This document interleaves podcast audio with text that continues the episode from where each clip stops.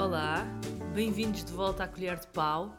Para quem não se lembra ou ainda aqui não tinha chegado, este é um podcast sobre nutrição e segurança alimentar da Diversa Consulting e tem como objetivo esclarecer algumas dúvidas, desmistificar mitos, acima de tudo trocar algumas ideias. Esteve parado durante uns tempos, mas está de volta. E hoje, como é o dia da espiga, é precisamente sobre ela que vamos falar. O que é isto do dia da espiga? O dia da espiga está tradicionalmente associado a uma celebração religiosa que é a Quinta-feira da Ascensão e que celebra a subida de Cristo ao céu 40 dias depois da Páscoa. E neste dia, o ritual faz com que as pessoas saiam para o campo para apanhar uma série de cereais e flores campestres com as quais fazem depois um ramo que lhe trará poderes e virtudes para o resto do ano.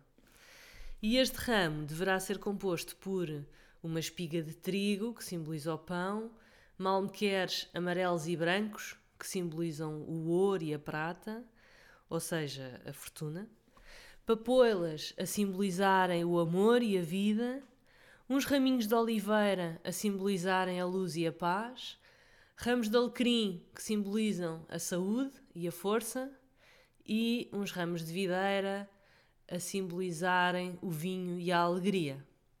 E este ramo, segundo a tradição, deve ser guardado na sala ou na cozinha e só deverá ser substituído por um novo no próximo dia da espiga do ano seguinte.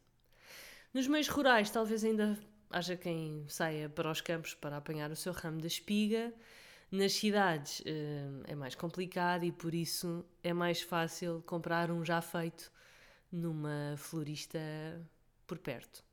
Espero que, com ou sem espiga, nenhum destes poderes e virtudes uh, lhe falte ao longo do ano e tradições e rituais à parte para que a alimentação seja cada vez mais saudável e equilibrada Talvez seja importante voltarmos um bocadinho às origens e optarmos por alimentos e métodos de confecção mais simples e menos processados.